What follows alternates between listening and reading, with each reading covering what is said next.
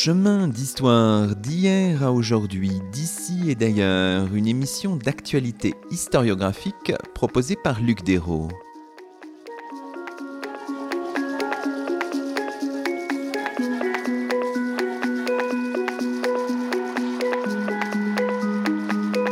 Bonjour à toutes et à tous, c'est le 49e numéro de nos chemins d'histoire, le 7e de la deuxième saison. Aujourd'hui, nous avons le plaisir d'accueillir à notre micro Nicolas Chapira. Bonjour à vous. Bonjour. Nicolas Chapira, vous êtes professeur à l'université Paris-Nanterre et vous venez de faire paraître aux éditions Albin Michel, dans la célèbre collection L'évolution de l'humanité, un ouvrage intitulé Maître et secrétaire 16e-18e siècle, l'exercice du pouvoir dans la France d'Ancien Régime, un livre préfacé par Roger Chartier. Aujourd'hui, dans nos chemins, nous revenons sur la figure du secrétaire, cette silhouette de l'ombre, célébrée par quelques traités, parfois dénoncée par les contemporains. Ce faisant, nous réfléchissons au couple maître-secrétaire au cœur des dynamiques de pouvoir dans la France moderne, entre Renaissance et Lumière. Alors, peut-être qu'on peut commencer en votre compagnie, Nicolas Chapira, par évoquer le, le, propos, le du livre qui tourne autour des secrétaires. Alors, secrétaire, c'est un mot assez euh, redoutable, hein, puisque il euh, convoit avec lui un certain nombre de, de sens. On peut peut-être partir de la définition proposée par le dictionnaire de l'Académie française en 1694, un texte d'ailleurs cité par Roger Chartier dans la préface du livre, secrétaire, celui dont l'emploi est d'écrire pour son maître, de faire des lettres, des dépêches pour son maître, pour celui dont il dépend. Il y a à la fois la plume, l'écrit, et la relation de domesticité, et c'est finalement autour de ces deux axes que se structure votre ouvrage, Nicolas Chapira. Oui, la définition du dictionnaire de l'Académie euh, est à la fois fortement structurante hein, pour comprendre ce que c'est qu'un secrétaire. Donc euh, voilà, c'est un, c'est un domestique, un domestique d'un puissant qu'il emploie principalement pour ses écritures, mais aussi en fait pour tout un tas d'autres euh, d'autres d'autres missions. Euh, voilà, mais principalement quand même autour de ces écritures qui euh, accaparaient beaucoup de temps et d'énergie pour les hommes de pouvoir de cette époque-là. Alors cette figure du secrétaire, ça renvoie dans la période qui vous intéresse à des profils extrêmement variés, extrêmement divers, évidemment, vous ne faites pas l'histoire de tous les secrétaires.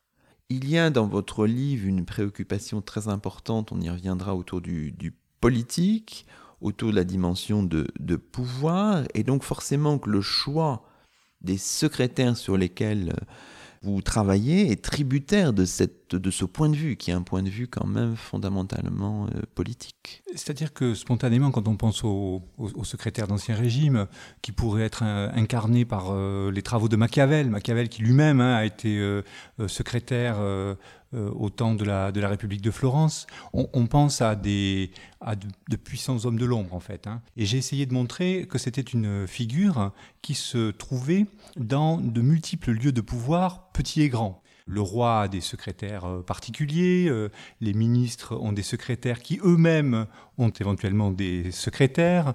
On trouve des secrétaires auprès des archevêques, euh, auprès de juges, auprès de maintes aristocrates.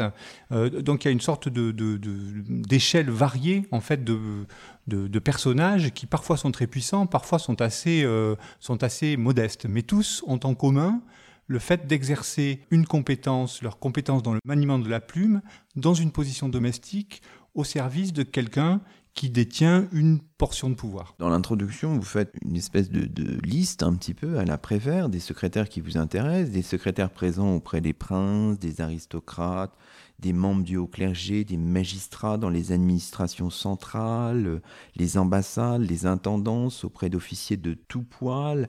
Une étude qui, dites-vous, inclut les secrétaires d'État, c'est-à-dire les, les ministres, qui comprend les commis qui sont à distinguer des secrétaires, mais qui peuvent en être rapprochés, ajoutez-vous, et les domestiques de plume des gens de lettres. En revanche, vous écartez les, secrétaires d'institution, les commis de boutique. Donc il y a bien ce, prisme politique dont, je parlais. On a vraiment un monde extrêmement composite, une grande variété à la fois sociale, géographique, Nicolas Chapira. Oui, les secrétaires étaient disséminés dans tous les lieux de pouvoir pas très nombreux à chaque fois, mais vraiment euh, présents partout. Et c'est cette euh, diversité que j'ai essayé d'étudier, alors non sans difficulté, parce que évidemment, quoi de commun entre euh, un puissant secrétaire qui a la, possibilité, par exemple, de donner accès ou pas à quelqu'un qui a fait antichambre euh, auprès d'un ministre. Quoi, de commun avec euh, une figure que j'ai étudiée qui était un, paysan euh, au service d'un moine janséniste retiré dans une, abbaye normande à la fin du XVIIIe siècle et un paysan qui est devenu tout à fait essentiel à, ce moine euh, érudit parce que ce moine était devenu euh, aveugle. Et, euh, donc ce, petit personnage lui servait de, secrétaire, de plume, et le, moine en a même fait son, héritier. Voilà, alors on pourrait dire, bah là, quoi de commun entre des, secrétaires si différents dans leur puissance, dans leurs origines sociales? Et j'ai essayé malgré tout de, mettre au, cœur de ce travail une histoire du travail, finalement, une histoire du travail dans la relation entre un maître et euh, un secrétaire. Et s'il y a quelque chose quand même de commun, c'est que euh, les secrétaires qui étaient des, domestiques devaient donc être euh, extrêmement obéissants, fidèles, mais en retour, le maître était aussi supposé les, avancer, les établir en remerciement de leur, de leur bon et loyaux service. Si bien que la, la fonction, elle est toujours tendue en quelque sorte vers un avenir un avenir euh, meilleur, plus, plus ferme, plus stable, plus honorable pour les, pour les secrétaires. Si bien qu'en réalité, il n'est pas très facile d'établir des classements a priori en distinguant des, petits, des moyens et des grands euh, secrétaires. Et c'est ce qui m'a conduit à placer au cœur de ma réflexion euh, cette question du, du travail de la relation de travail dans un cadre domestique. On peut peut-être, pour expliquer un peu tout cela, lire une citation qui semble assez structurante dans votre travail, puisque elle est reproduite à la fois au début, page 14-15, et puis de nouveau en conclusion, page 279. C'est un extrait de la physiologie de l'employé, un texte signé Honoré de Balzac, paru en 1841, et qui éclaire un peu la relation maître-secrétaire qui est au cœur évidemment de votre travail. Alors je vais lire ce texte et puis on le commentera si vous voulez bien juste après. Le secrétaire particulier est toujours un jeune homme dont les capacités ne sont connues que du ministre. Il connaît tous les secrets, raccroche les tièdes, porte, rapporte, et enterre les propositions, dit les non et les oui que le ministre n'ose pas prononcer. C'est lui qui reçoit les premiers feux et les premiers coups du désespoir ou de la colère. On se lamente et on rit avec lui. Il joue le rôle d'homme compromis, amadoue les journaux et travaille le rédacteur. Un homme mystérieux, par lequel bien des intérêts se rattachent au ministre, il est discret comme un confesseur, il sait et ne sait pas. Il sait tantôt tout et tantôt rien. Il doit avoir bon pied, bon oeil. Il dit de son ministre ce que le ministre ne peut pas dire de soi-même.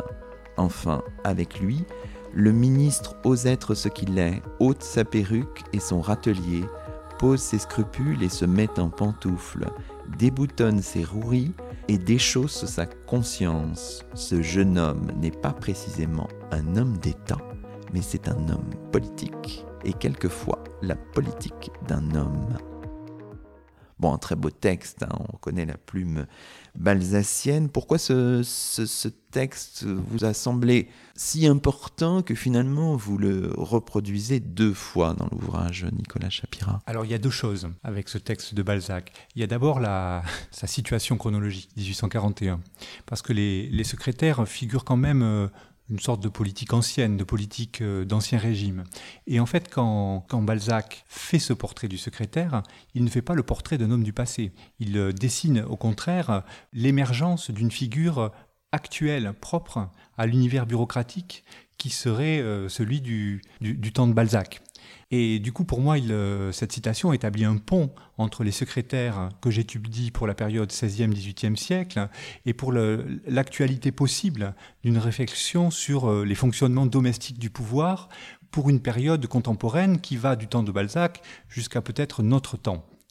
Alors ça, c'est une, une chose. Et puis la deuxième chose, c'est la, la, suggestion hein, de, la, citation de Balzac, puisqu'il euh, il insiste fortement sur, euh, la comédie du secrétaire, on pourrait dire, hein, sur, le, sur la manière dont le secrétaire, avec sa propre figure, incarne en fait euh, des, des, pratiques de pouvoir et incarne finalement l'homme politique, le grand homme politique qu'il sert, comme homme du secret, comme homme de la rouerie.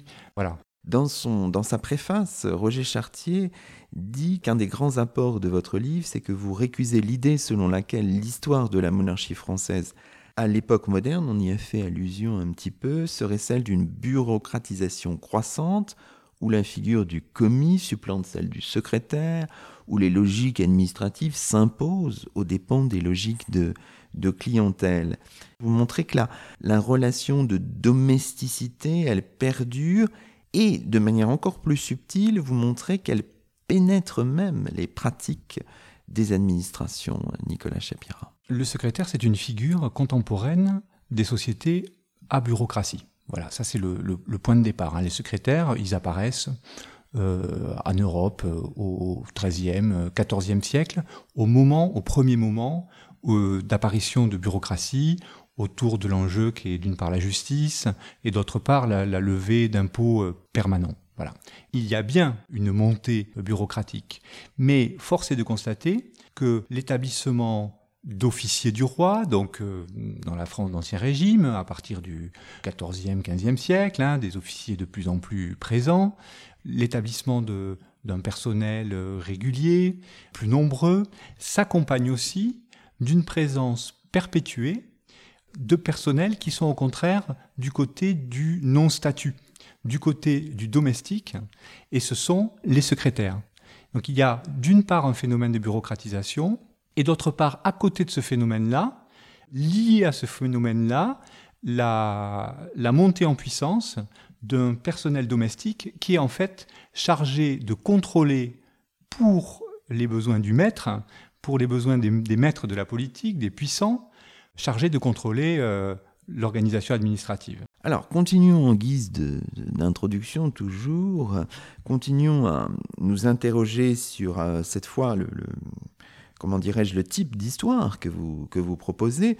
Vous dites à la page 15, il s'agit d'un livre d'histoire sociale du travail politique qui regarde un fait anthropologique. On comprend que votre travail ne peut pas être une histoire sociale un peu classique. On se demande évidemment comment constituer des bases de données à partir de profils si variés, à partir de profils aussi de, personnes qui sont parfois secrétaires un temps dans leur vie. Enfin, c'est très difficile à évaluer. Un ensemble de personnes qui ne forment ni, euh, corps ni compagnie, euh, si on utilise un peu les termes de, de l'époque. Donc l'histoire sociale classique, c'est pas c'est pas possible. Ce que vous proposez, c'est c'est autre chose, Nicolas Chapira. Oui, j'ai raisonné à partir de cas, donc de cas euh, qu'il était possible de documenter avec des archives. Alors pour une raison que vous venez d'indiquer, hein, c'est que il, n'y a pas d'archives institutionnelles concernant les secrétaires. C'était des domestiques, ils étaient extrêmement euh, collés à leur maître, si bien qu'ils restaient dans leur vraiment dans leur ombre d'un point de vue statutaire. Voilà, ils étaient confondus dans la masse des domestiques. Du coup, on, ne dispose pas spécifiquement d'archives.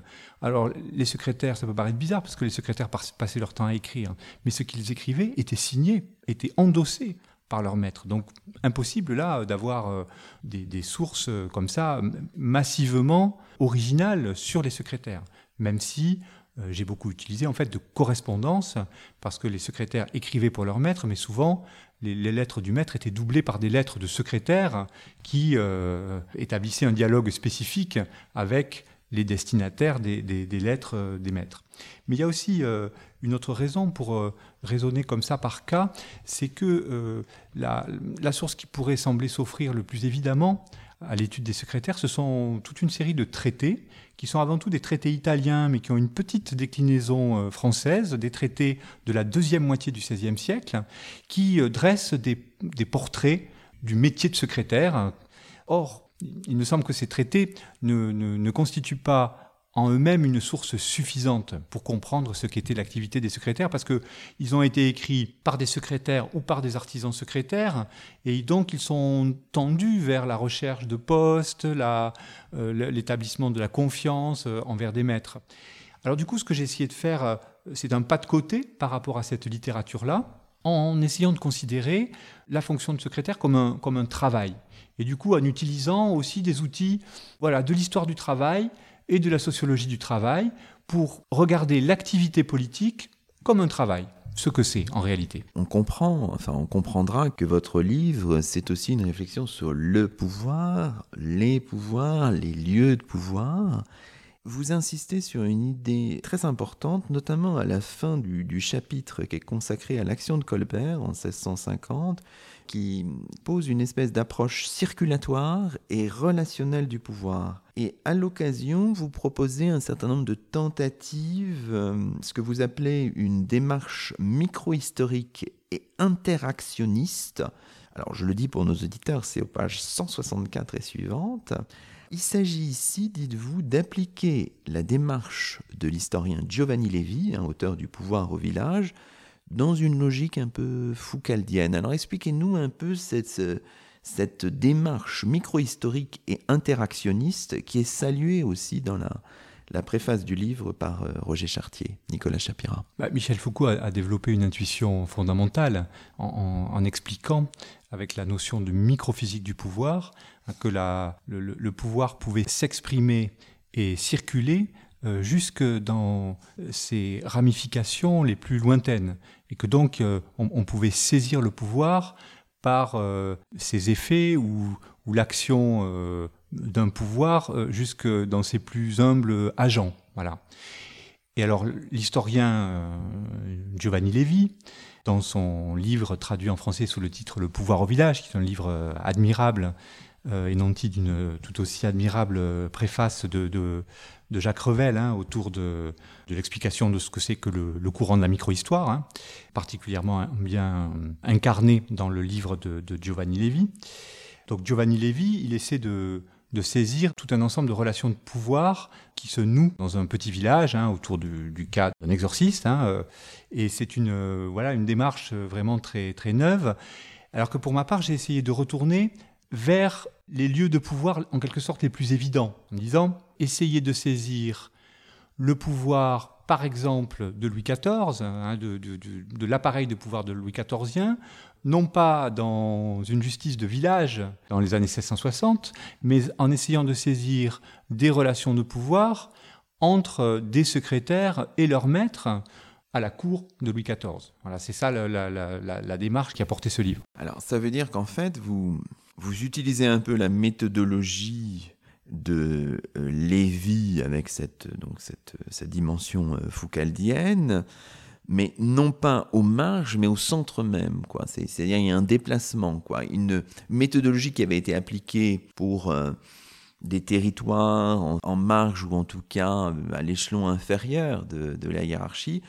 Vous utilisez cette méthodologie pour le cœur même de, de, la monarchie et du système, euh, Nicolas Chapira. Euh, c'est-à-dire que le, la, micro-histoire, ce, courant euh, historique né en Italie à la fin des années 70, hein, et porté notamment par Carlo Ginzburg hein, et, quelques autres, avait l'ambition de saisir l'activité l'expérience des humbles, des dominés, de ceux que l'on ne voit pas agir d'habitude, que l'on ne voyait pas agir jusque-là dans les travaux euh, historiques, que l'on saisissait plutôt comme agis que comme agissant. Mais il me semble que l'on peut utiliser euh, cette méthode aussi pour euh, interroger des fonctionnements des pratiques de pouvoir au centre du pouvoir. Et les secrétaires figurent parfaitement les dominés dans une relation, euh, dans la relation avec leur maître. Les, sources que j'ai rassemblées permettent de les voir agir, et alors de les voir agir avec cette espèce de, paradoxe apparent. Hein. je, n'ai pas trouvé euh, de secrétaire rebelle.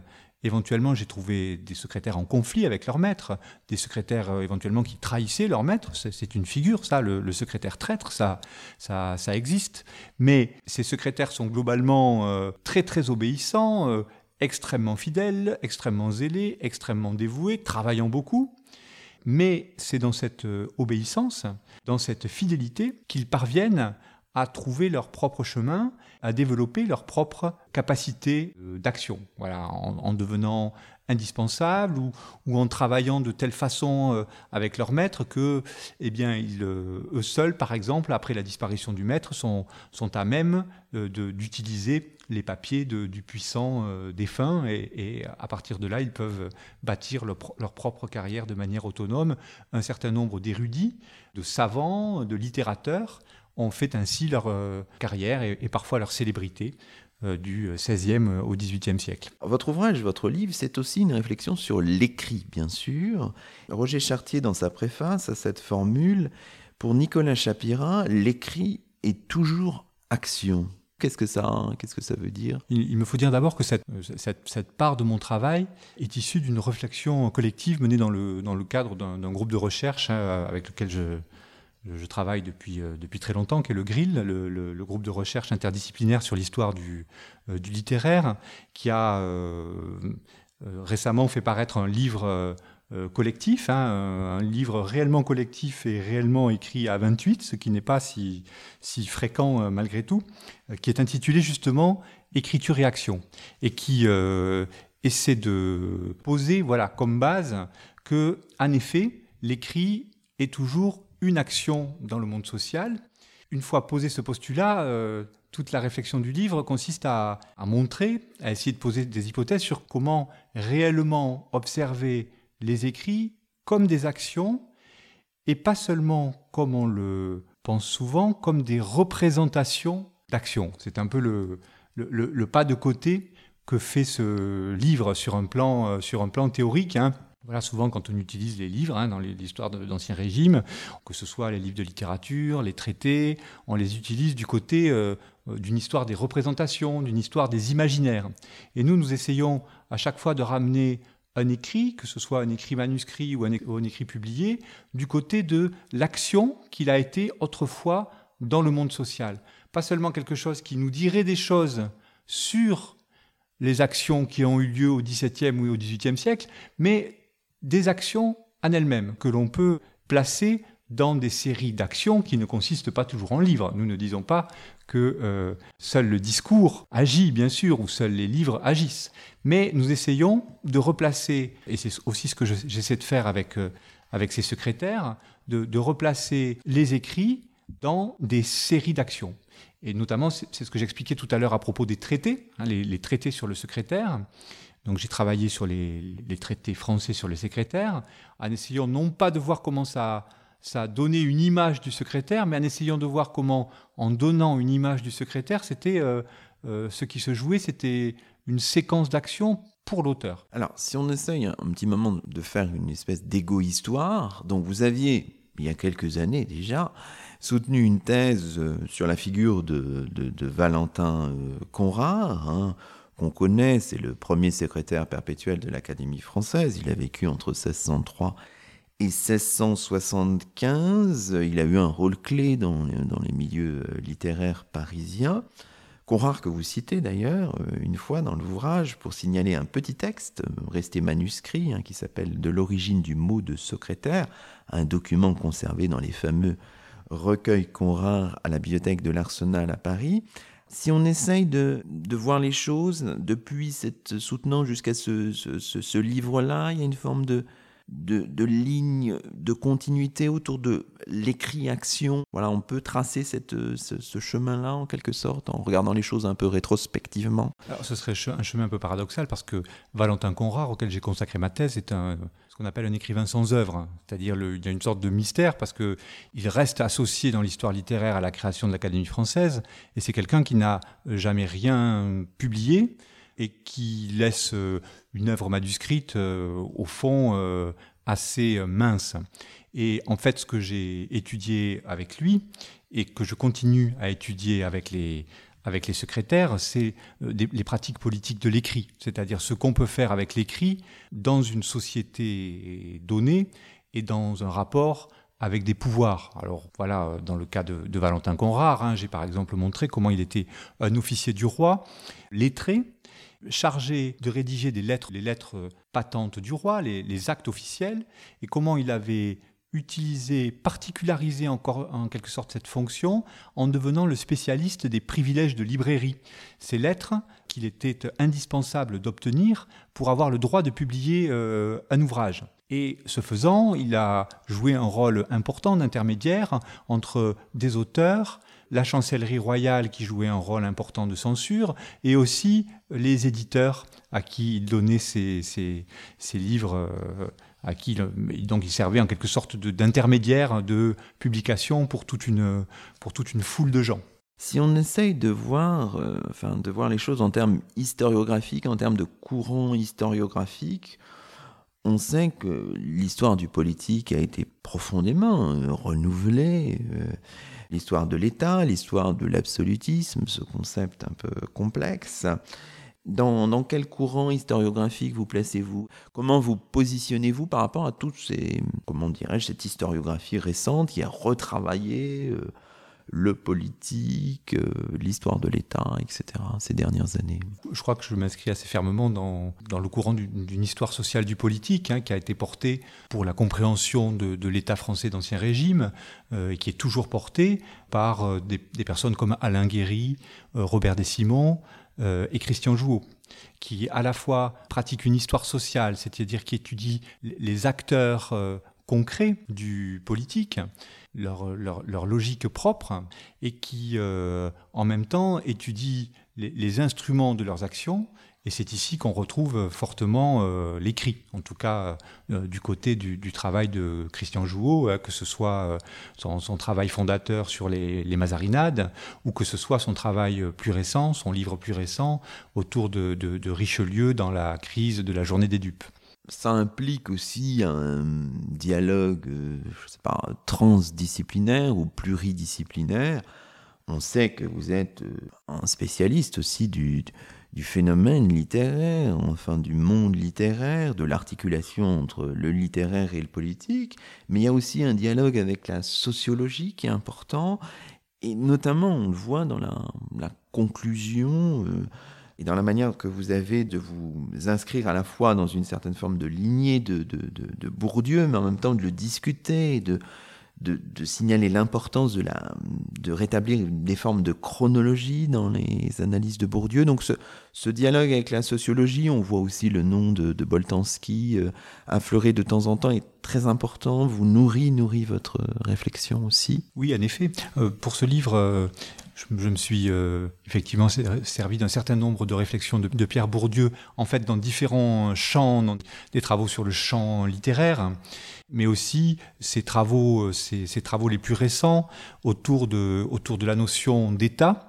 je pense à ces cours du Collège de France, hein, rassemblés sous le titre de l'État, qui m'ont beaucoup euh, marqué, qui m'ont beaucoup marqué parce qu'il euh, il réfléchit fortement à l'articulation entre des logiques institutionnelles fortes, des logiques d'administration hein, qui s'imposent aux acteurs, et en même temps sur le rapport des acteurs à leurs administrations. Et du coup, pour, pour saisir l'institutionnalisation ou le défaut d'institutionnalisation des secrétaires, ça a été pour moi des, des, réflexions euh, précieuses. Et puis, je me suis servi aussi de la sociologie du travail, notamment autour du travail, en effet, de, Luc Boltanski, pour euh, essayer de me placer à la, hauteur de l'expérience des secrétaires en regardant le travail qu'ils effectuaient au service de leur maître avec, euh, en quelque sorte, la, la même complexité dans le regard que l'on accorde aujourd'hui au monde du travail contemporain. Quoi. Voilà, hein, essayer vraiment de, de, regarder dans, toute sa complexité de relations sociales ce que c'est qu'un travail. Comme d'habitude chez vous, dans vos travaux, vous mobilisez un certain nombre de, concepts qui ont été travaillés récemment, et notamment il y, a, il y a celui qui est important, il y a cette notion complexe, utilisée parfois un peu à tort et à travers, mais enfin assez passionnante, cette notion d'agency. Alors, est-ce que vous pourriez nous dire en quoi ça, voilà, ce, ce concept a été un peu porteur pour vous et pour cette approche des,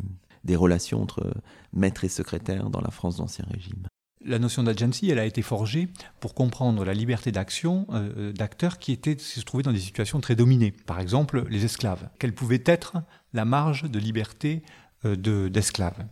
et j'ai utilisé cette notion pour penser à la fois la contrainte et la liberté d'action des secrétaires, encore une fois domestiques au service de, au service de plus puissants, qui pouvaient être chassés euh, n'importe quand, qui s'ils étaient euh, en conflit avec leur maître pouvaient se voir euh, traîner devant la justice et accusés de crimes domestiques, qui était une, une qualification qui entraînait la possibilité de, de, peines très, vraiment très graves. Et pourtant, penser dans cette situation-là, leur capacité d'action propre était très fortement liée à leurs travaux de plume.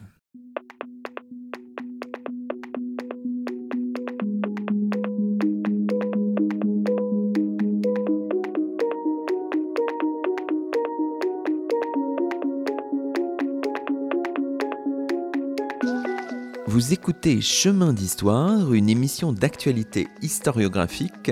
Aujourd'hui, Luc Desros s'entretient avec Nicolas Chapira, professeur à l'Université Paris-Nanterre, auteur d'un ouvrage intitulé Maître et secrétaire, 16e-18e siècle, l'exercice du pouvoir dans la France d'Ancien Régime, un livre publié chez Albin Michel.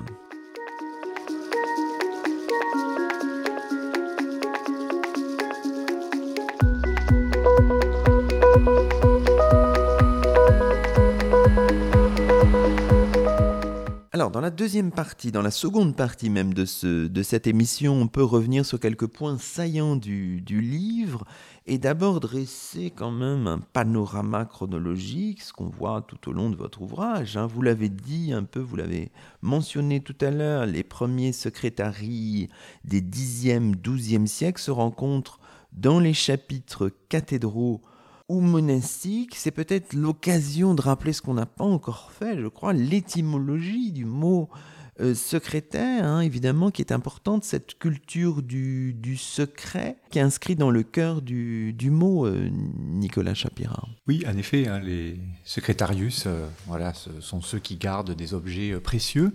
Alors, il y, y, a le secret, et il y a aussi la dimension financière, en fait, hein, qui est au point de départ, en, en, tout cas dans le premier usage, dans les premières fonctions de ces secrétarius, et qui est un fil rouge évidemment, on parle beaucoup de la plume, mais euh, les secrétaires euh, avaient en fait pas mal de fonctions euh, financières, que ce soit dans l'État ou que ce soit de manière très domestique. Hein. Ils étaient par exemple souvent chargés en fait de d'effectuer les paiements des autres serviteurs. Hein. Ce qui me permet de, dire que les, secrétaires, il faut les étudier aussi dans la maison domestique, parmi les autres domestiques, en sachant que certains de ces domestiques avaient aussi des compétences de plume. Hein. Il n'est pas rare de voir des figures de, valets qui écrivent en fait hein, pour, leur, euh, pour maître. D'où toute la question, euh, si les valets écrivent, que font euh, au juste de spécifique les secrétaires? Donc ça c'est une, une, question que j'ai aussi travaillé dans mon livre. Alors les notaires secrétaires du roi émergent à partir du règne de Philippe le Bel, vous le rappelez un moment,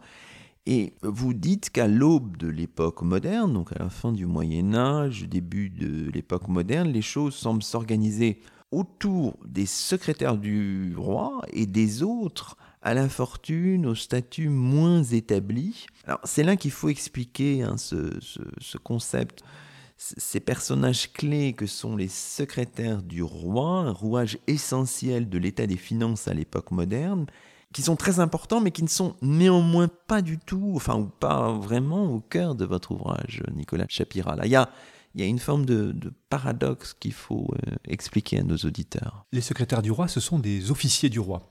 Ce sont ceux qui sont donc chargés dans les chancelleries royales ou des parlements de rédiger et de signer, et par là d'authentifier les actes royaux. Donc ils avaient une fonction vraiment centrale hein, dans la dans, l'appareil d'État euh, naissant de cette époque, si bien que les rois euh, les ont dotés de beaux privilèges. Et donc ce sont des personnages qui, à la fin du XVe et plus encore au XVIe siècle, et par la suite encore, ce sont des, personnages assez puissants, des notables, et ce sont des charges anoublissantes. Donc il n'était pas rare de voir des bons marchands ou des financiers acheter ces charges-là pour accéder à la noblesse. Donc là, on est au plus loin, en fait, hein, des, figures de, des figures de dominés. Néanmoins, les secrétaires d'État tiennent à la question des secrétaires particuliers en quelque sorte par les deux bouts. D'une part, parce que c'est des secrétaires du roi que vont être issus les secrétaires d'État. Les secrétaires d'État, c'est la qualification officielle des ministres. Hein. C'est comme ça qu'on appelle les ministres à partir du règne de, de Henri II, au milieu du XVIe siècle. Et les secrétaires d'État, bien sûr, sont des secrétaires du roi, sont des personnages également très assis, mais ils sont, dans leur rapport au monarque, dans une certaine, d'une certaine manière, dans une fonction de, domestique de plume, ce que j'étudie euh, notamment dans, un chapitre du, livre hein, à propos d'une, figure de secrétaire d'État sous, euh, euh, sous Louis XIV.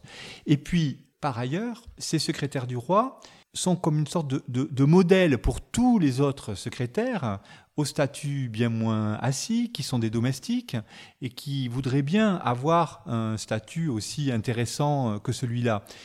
Donc au XVIe siècle, le monde des secrétaires en France est en fait aimanté par l'ascension de ce groupe de notables aux fonctions à la fois de plume et financières, parce qu'ils jouent aussi un rôle important en prêtant de l'argent au roi collectivement, dans leur compagnie, dans leur corps, leur corps prête au roi. Et autour d'eux, il y a ce halo de plus petits secrétaires qui sont dans tous les lieux de pouvoir, auprès euh, voilà, de princes ou de personnages plus petits, qui en quelque sorte se revendiquent de la noblesse des secrétaires du roi, quand bien même euh, ils n'en sont pas. On comprend que le, le XVIe siècle a une certaine forme d'importance, évidemment, parce que c'est le siècle qui passe pour avoir été l'âge d'or du secrétaire, conseiller privilégié du prince au temps de Machiavel, on le rappelait au début de l'émission, lui-même secrétaire de la République de Florence, avant, nous dit-on, un effacement durant les deux siècles qui suivent. Vous montrez que tout ça, c'est une forme de, de leurre, en quelque sorte, d'illusion, et qu'en fait, c'est une question surtout de visibilité, finalement. Le secrétaire est très visible au XVIe siècle, notamment dans, les, dans, dans la culture imprimée. Il s'efface dans ce type de culture-là, mais il reste en réalité présent au XVIIe et encore au XVIIIe siècle. Sur ce point, mon, travail a largement consisté à essayer de, faire dialoguer deux historiographies qui s'ignorent en fait assez complètement. D'une part, l'historiographie des, études politiques sur le XVIe siècle, où là, la figure du secrétaire comme conseiller du prince et comme euh, voilà figurant l'énergie de la pensée politique du XVIe siècle. Les secrétaires là sont très très présents. Et puis après, on ne les voit plus. Et ce qu'on voit au XVIIe et au XVIIIe siècle, dans l'historiographie de l'État, ce sont les commis. Les commis qui figurent la modernité bureaucratique. Et j'ai essayé de montrer que dès le XVIe siècle, il y avait aussi des petits secrétaires particuliers, et pas seulement des, conseillers influents et humanistes, euh, par exemple, et que surtout au XVIIe et au XVIIIe siècle, les secrétaires particuliers continuaient à exister et à être présents dans tous les lieux de pouvoir. Et j'ai essayé de montrer aussi que la, figure euh, en quelque sorte moderne du commis n'est pas si loin en, réalité de, celle du secrétaire. Les commis, sous Louis XIV ou même euh, au XVIIIe siècle, on peut les chasser. Souvent, ils ont été, euh, avant d'être commis, ils ont été secrétaires. Alors, certes, euh, quand on est commis, on est mieux payé. Puis à la fin du XVIIIe siècle, là, il y a une vraie modernité parce que les, commis, ils reçoivent des, des pensions d'État, des pensions de retraite. Et ça, ça fait une différence avec les secrétaires particuliers qui n'arrivent jamais à faire reconnaître leur travail comme étant un travail pour l'État, par exemple, quand ils travaillent pour un ministre. Voilà, quand on les met à la retraite, soit ils ont une pension que leur fait leur ministre, soit ils n'ont rien du tout, mais ils n'ont pas des pensions de l'État. Mais cette différence-là, qui est bien, qui est bien réelle, ne doit pas occulter en fait des, des proximités de tâches et des proximités de statut. À bien des égards, les commis des administrations du XVIIIe siècle restent des, euh, des, figures de domestiques. Des figures de domestiques qui peuvent euh, voilà, être mariées par leur maître, euh, qui peuvent éventuellement prêter de l'argent à leur maître, habiter chez eux, les suivre dans différentes fonctions, comme des domestiques. Alors, ce qu'on peut faire pour terminer cette émission, mais en longueur, c'est de de regarder quelques figures finalement de, de, secrétaires pour bien comprendre de quel monde finalement il euh, s'agit et de quel type de relation entre les maîtres et les euh, secrétaires il, euh, il s'agit. Alors, il y a une grande diversité de profils. Hein. On peut prendre un exemple, c'est plutôt au début de votre ouvrage.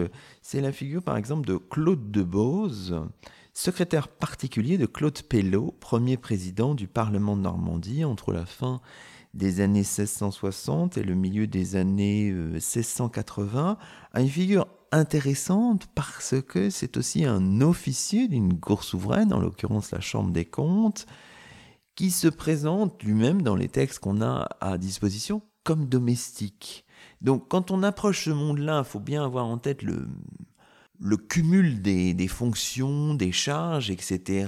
Et puis, euh, il faut avoir un regard particulier sur la relation de domesticité. C'est ça qui, qui vous intéresse. Et là, en l'occurrence, on l'a saisi dans, le, dans les documents eux-mêmes, dans les archives, finalement. Tout dépend des archives. Si on saisit... Euh, ce Claude de Boz, euh, qui vivait au temps de Louis XIV euh, dans les archives du Parlement et de la Chambre des comptes de Normandie, on a un officier du roi, parfaitement respectable, j'allais dire, qui a acheté son office, qui exerce son office. Voilà, on a un bon bourgeois, un notable.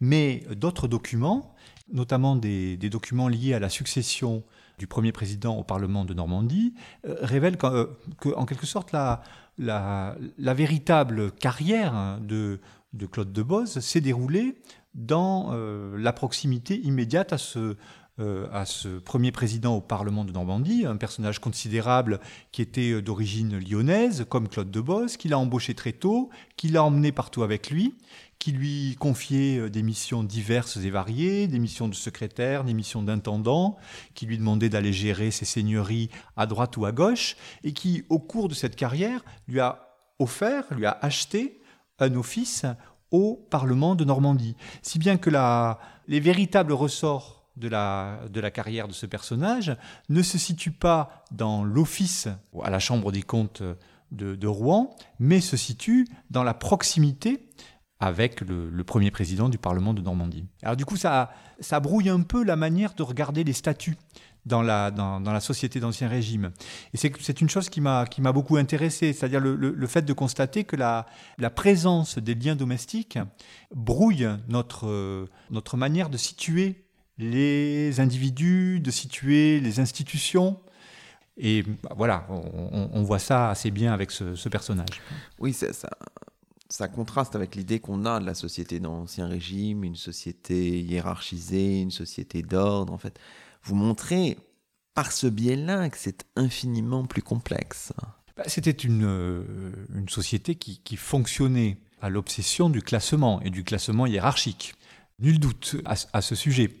Mais il n'en reste pas moins que ces classements étaient en permanence brouillés ou contredits par des trajectoires par des trajectoires individuelles, voilà, qui contredisaient les statuts bien, euh, euh, bien fixés.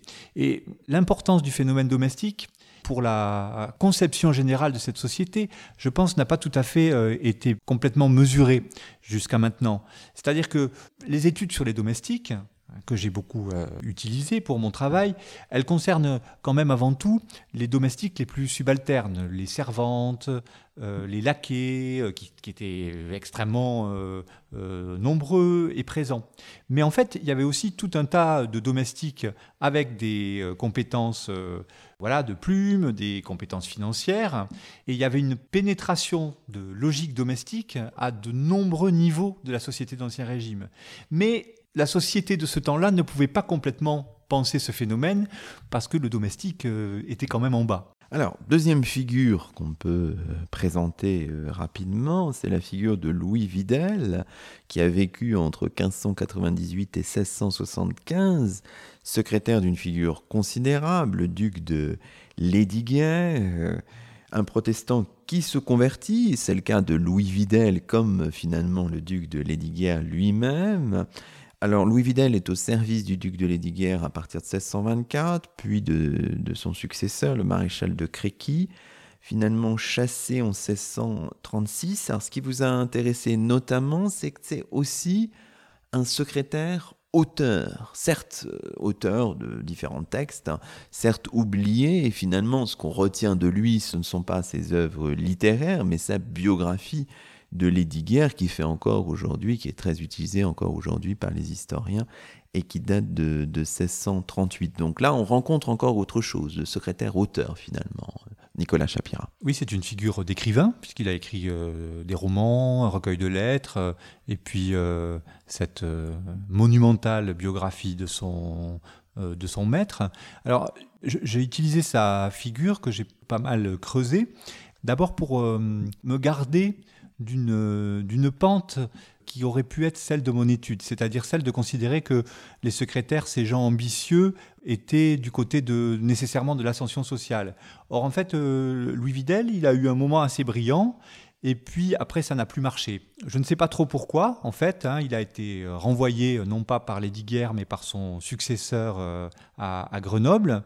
Je n'ai pas trouvé vraiment l'explication, mais ce qui est à peu près sûr, c'est qu'il n'a pas, lui, tout à fait joué le jeu social, euh, le jeu de l'obéissance, le jeu peut-être complet de la fidélité, le jeu aussi de certaines normes sociales euh, du temps. Et ça, je pense que c'est important de, voir ça en histoire, c'est qu'à dire que les, personnages qui laissent le plus de traces dans les histoires, dans, dans les archives, sont ceux qui ont réussi mais il y a aussi ceux qui sont pas tout à fait bien adaptés. Voilà, et ça existait, ça existe aujourd'hui bien sûr, mais ça existait déjà euh, déjà autrefois.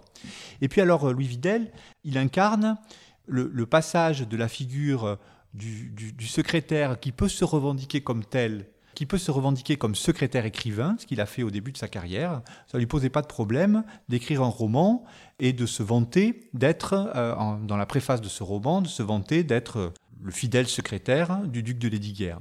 Mais ça, c'est devenu quelques années plus tard une figure impossible et ça a sans doute compté dans, l'échec de, Louis Videl comme littérateur. Alors qu'est-ce qui est devenu impossible? Eh bien, euh, euh, vous savez, au XVIe siècle, euh, l'écrivain se définissait largement par sa capacité à imiter les travaux des anciens maîtres, hein, et notamment des maîtres de l'Antiquité. Au XVIIe siècle, une nouvelle euh, manière de comprendre l'activité de littérateur, d'écrivain, euh, émerge, qui met, euh, bah, qui est notre conception à, nous aujourd'hui de ce que c'est qu'un écrivain, hein, plutôt du côté de l'invention, du génie.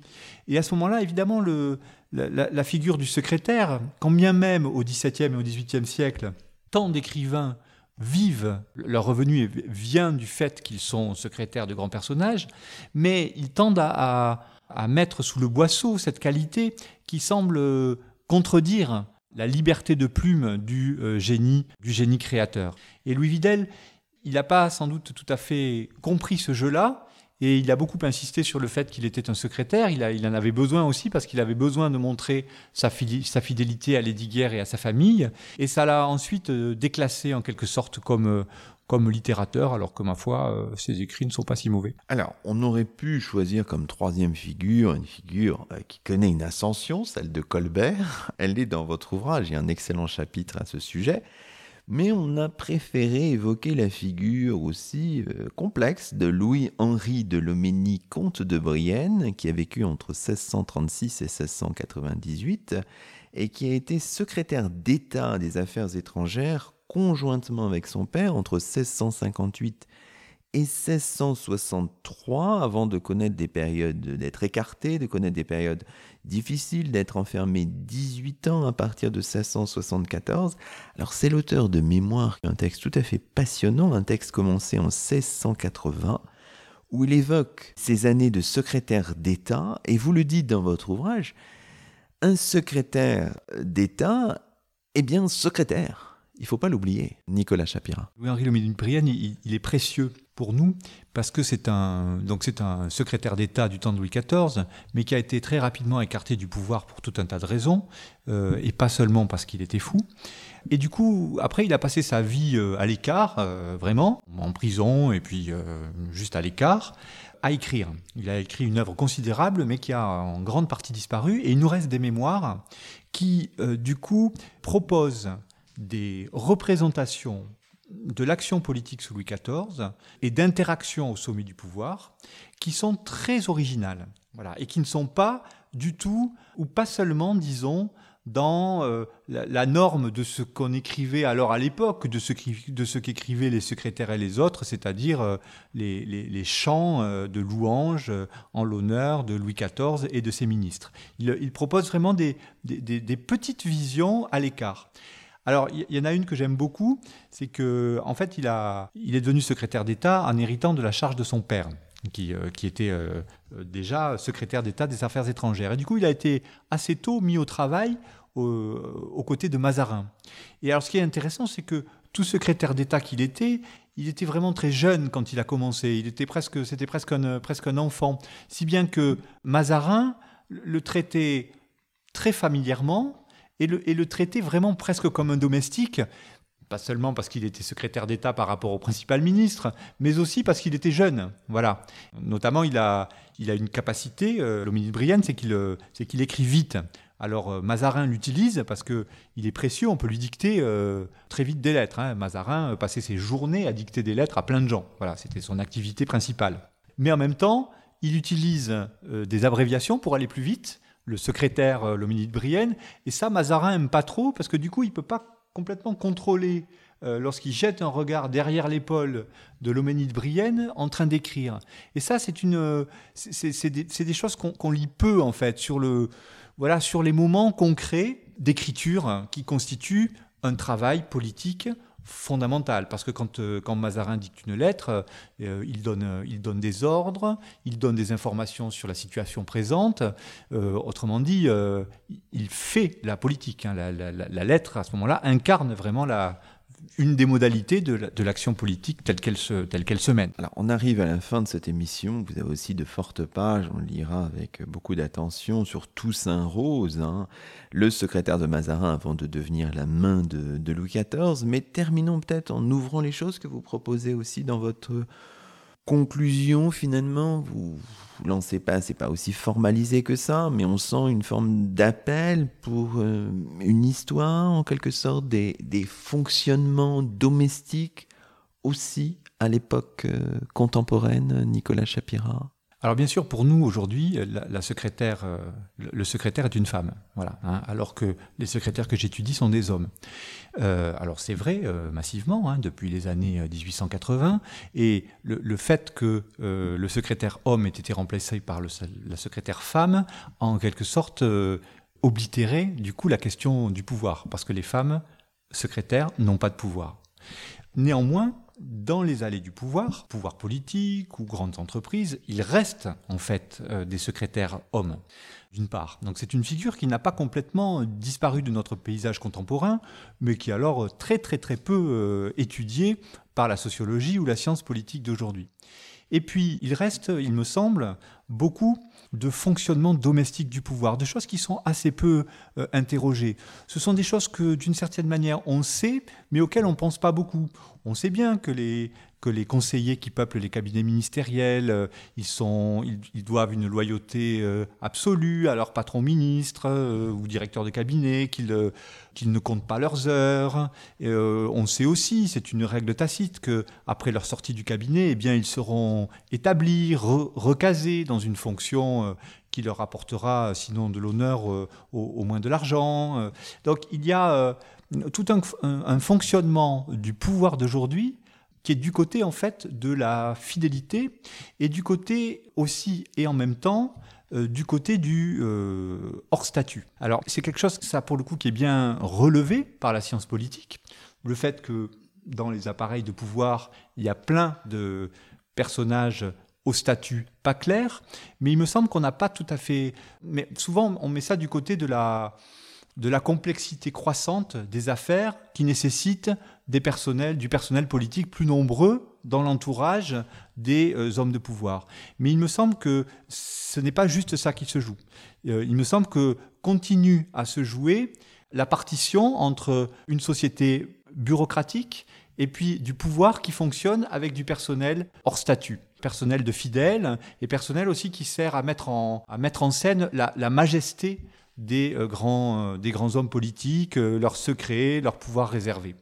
Et euh, il est possible qu'on gagne à étudier ce qu'il reste des secrétaires dans euh, les fonctionnements des, appareils politiques d'aujourd'hui. Peut-être une ultime question qu'on pose finalement traditionnellement dans cette émission. Quels sont vos chemins de recherche aujourd'hui? Est-ce que vous allez continuer dans cette, euh, cette histoire sociale du politique. On imagine que oui, mais dans quel champ allez-vous vous inscrire précisément? Est-ce qu'on a, vous avez déjà des, idées? Toujours à la jonction entre les, pratiques de l'écrit et, les pratiques de pouvoir, euh, je m'intéresse depuis longtemps à la, question des usages de la censure dans la société d'Ancien Régime au, au XVIIe et au XVIIIe siècle et je compte faire un, livre sur ce sujet. Un livre qui ne serait pas un livre euh, décrivant les institutions de censure, mais décrivant comment toute une foule d'acteurs utilisent le fait que les pouvoirs, aussi bien ecclésiastiques que laïques, à partir de l'apparition de l'imprimé quasiment, établissent des institutions de censure. Avec cette chose, c'est que tout le monde reconnaît que ces institutions de censure ne marchent pas. Elles ne marchent pas, mais elles sont très utiles à tout un tas de gens qui s'en servent pour faire des tas de choses. c'est ça que je voudrais euh, étudier maintenant. Vous reviendrez nous en parler. Merci beaucoup et c'est ainsi que se termine le 49e numéro de Chemin d'Histoire d'hier à aujourd'hui, d'ici et d'ailleurs, le septième de la saison.